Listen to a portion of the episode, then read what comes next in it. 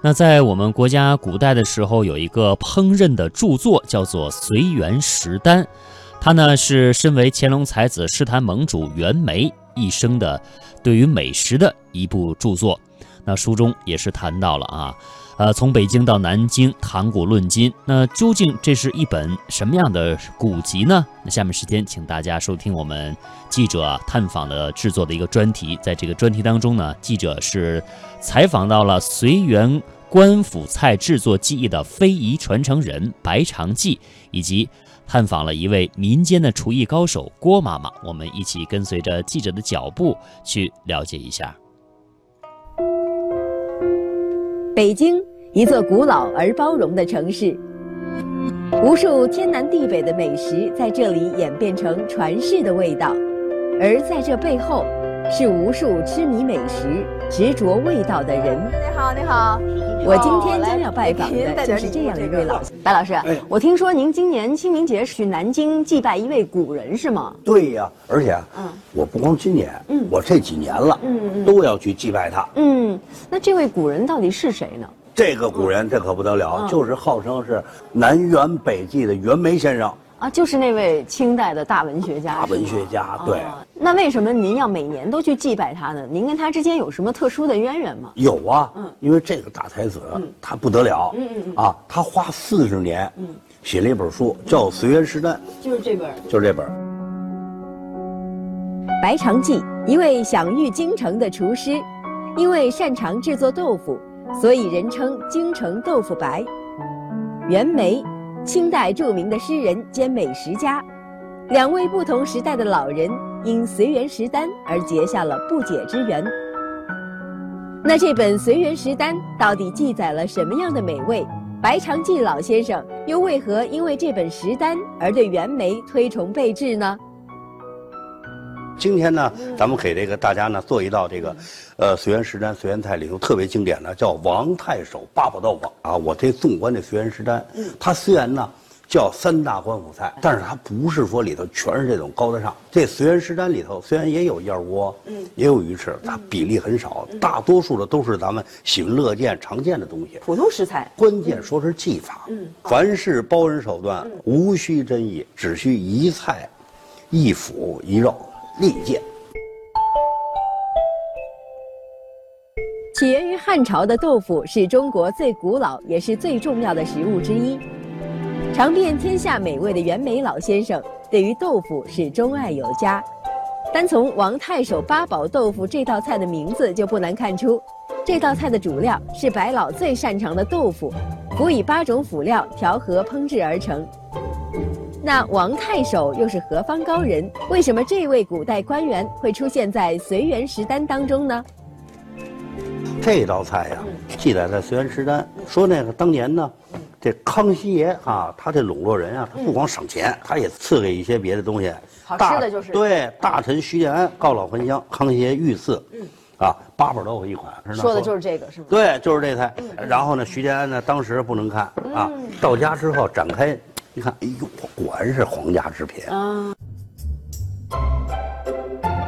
白老告诉我，当年尚书徐建安从宫里拿到八宝豆腐的菜谱，带回家是奉若珍宝。后来把它传给了自己的得意门生，门生又传给后人，传到乾隆年间，就传到了一位名叫王梦婷的太守手中。王太守和袁枚是同僚，两人关系不错。袁枚品尝过八宝豆腐，便记录在了自己的书中。八宝，咱们看都什么八宝？它分三荤、两素、三干果。在随园食单中，袁枚只记载了六样辅料。白老猜测，可能是因为袁枚并非厨师出身，恐怕也没有去后厨亲眼看过，所以只是记载了六样他品尝出的辅料。于是白老自己又添上腰果、虾仁，凑齐八宝，这才把古籍中记载的味道复原出来。白老师，您看这辅料咱们都处理完了是吧？接下来是不是就该处理这块豆腐了？对呀，主角嘛是吧？这个处理的豆腐很讲究，咱们要怎么处理法呢？讲究，咱们首先选豆腐就讲究，对，南豆腐，南豆腐哈，对，要嫩因为嫩嘛。嗯。另外呢，这老边儿什么全不一样，全全拿掉。嗯，就要里边这嫩的。对。接下来是不是就该展现您？精湛刀工的时候了。哎，不错这个看一下啊你呢大家上眼啊，对对，嗯你看，哎，这就是就给碾碎了吗？对，不光碾碎了，咱们还要过炉。袁枚所著《随园食单》中关于美食的记载，食材大多是普通的，但是技法却是非常讲究的。豆腐不仅要选择质地非常滑嫩的南豆腐，还要将成块的豆腐碾碎，之后再将碎豆腐过箩，滤掉所有的豆腐渣，形成绵软的豆腐泥。最后还要加入蛋清，而所有的辅料也要切成丁，提前焯熟。这些繁琐的工序都是为了让这道菜的口感更加滑嫩。白老告诉我，当年康熙皇帝之所以要将这道菜赏赐给尚书徐建安，正是因为徐建安年事已高，想要告老还乡。而这道八宝豆腐不仅营养丰富，而且易于消化，非常适合老人食用。我们呢先放盐啊，放盐呢，注意可别咸了啊。一般咱们这个放个就给老四人四五克，四五克，嗯，再放一点胡椒粉，提提提提口。对，哎，搅匀了搅均是吧，嗯一定搅均了。嗯，哎，搅均了之后呢，我们还要加料，还要加什么？对，我们要加鸡汤。咱们不加味精哈，加对对鸡汤。，哎，一勺，两勺啊。本身一个鲜，一个呢，它会这个增加营养啊。对对哎对我们还要加一点淀粉，啊，让它更粘稠一点，对，是是更加粘稠，嗯更加柔润。对对，好，加好了之后，下面呢我们就可以炒了。啊，好嘞。随园食单虽然博大精深，但是因为袁枚并非厨师出身，所以对于菜品的具体烹饪，往往只记录了寥寥数笔。这就为随园食单的传世埋下了隐忧。后人对于随园食单中很多记载只能略懂一二，更何况其中还不乏少许适量的虚词。如果不仔细研读，没有深厚的烹饪功力，想要恢复古籍中的传世味道，谈何容易？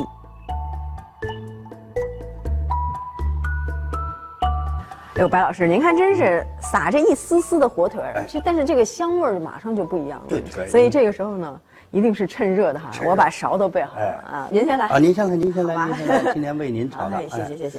哎哎，这得连火腿带里面八宝都一勺烩。对对，嗯，哎呦，太鲜了。嗯，就是味道特别鲜，但是呢不会不会太咸，就因为咱们放的调料真的是很少。对，放的很少。对，但是是食材本身的那种鲜味。对，最关键的是，因为豆腐它本身是那种特别细嫩，嗯。但是里面呢会有笋啊、香菇啊菇食材对啊，它各种食材都有不同的质感，所以呢一起含在嘴里，一起这样咀嚼，你会觉得层次特别丰富香味儿也特别丰富。一道王太守八宝豆腐，让我对随园食单略窥端倪。白老告诉我，如果想了解这本传世古籍的精髓到底是什么，就一定要去袁枚辞官后隐居的南京看看。于是我便带着随园食单，踏上了前往南京的寻味之旅。欢迎收看由汾酒中国酒魂独家冠名播出的特别节目《味道》。我现在所在的地方呢，就是中国南京。按照白老的指引，我在南京找到了郭爱民，一位年轻的八零后厨师。得知我的来意，郭厨并没有直接解答我心中的疑问，而是带着我尝了好多街头小吃，又约我第二天去他家里做客。大奶奶，你好啊！哎 都认识哈。哎，对对，看来随园菜真的如传说中一样，都是家常餐桌的经典集合。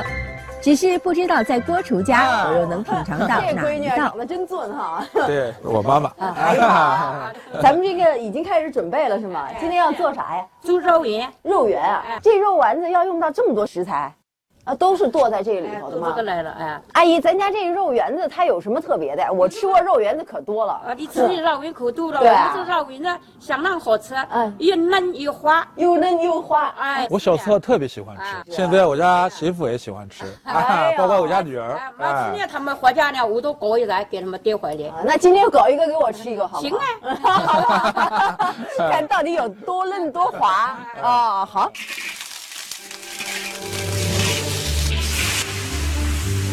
郭爱民的母亲虽然是家庭妇女，但是她还有一个特殊的身份——乡村厨师。因为做得一手好菜，又喜欢张罗，所以平日乡里乡亲有红白喜事，都愿意叫她上门去帮厨。而对于郭爱民来说，母亲做的饭菜除了味道好，更有一份浓浓的爱在里面。尤其是母亲最常做的家乡菜肉圆，更是郭爱民百吃不厌的美味。肉圆是一种江苏苏北一带非常流行的美食，既可以当做解馋的小食，也可以充当席面上的大菜。说的通俗一点，肉圆就是我们北方常说的汆丸子。但是你可千万别小看这一个个雪白的肉圆，它们可是经过了你无法想象的技法才能入锅成型。那么它究竟是如何进入袁枚的法眼，荣登随人食单的呢？您说用什么？啊，用什么敲？斧头斧头，啊，斧头，斧头哎是这，哎，我看看，哎，就是这样，哎，我的天哪，这就是咱们劈柴的那个斧啊头是吧？啊，对对，为什么要用斧头来敲呢？斧头这样？吗？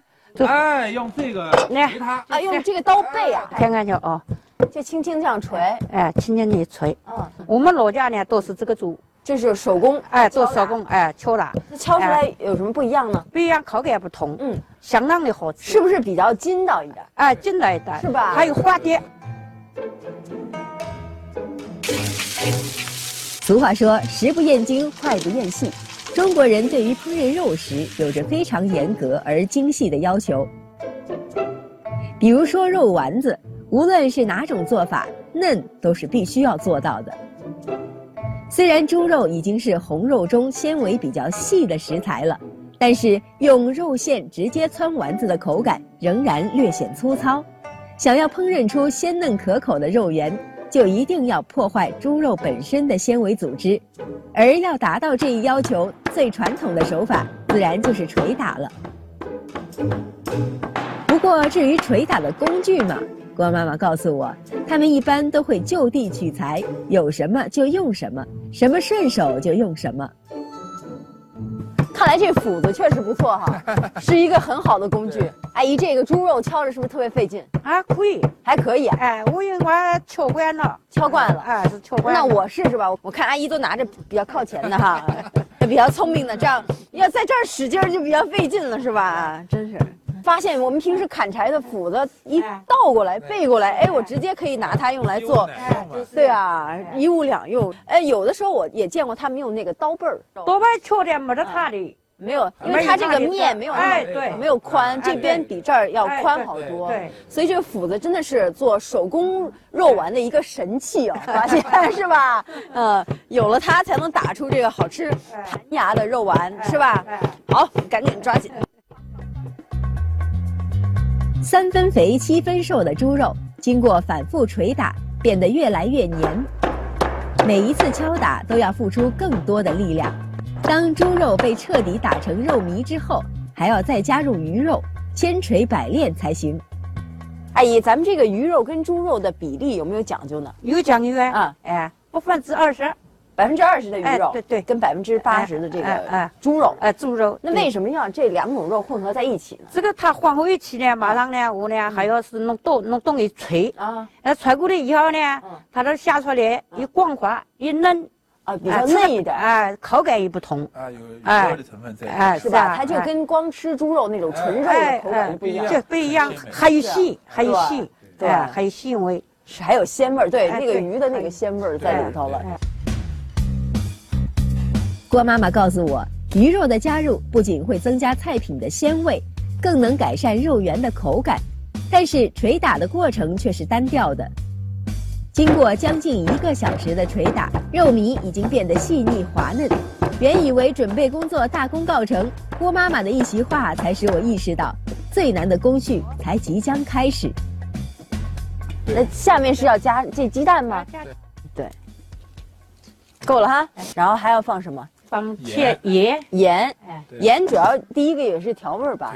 啊，它有没有别的作用？也它也起上劲的作用。啊也上劲哈哎。而这个芡粉就是更加让它哎，哎对，哎哎，好。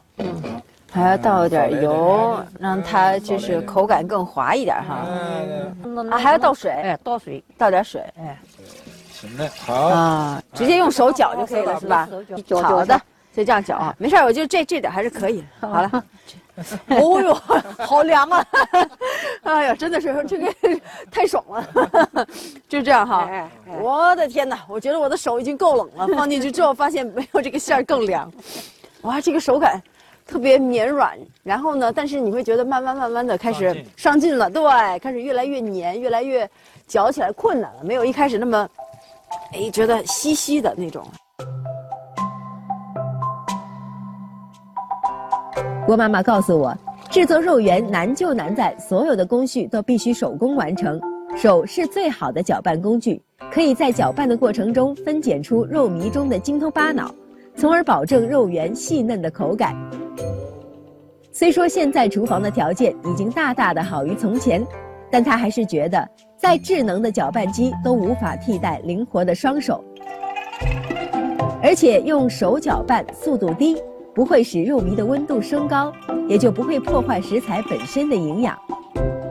如果在盛夏时节制作肉圆，为了避免肉馅升温，还要在肉馅下面镇上冰块。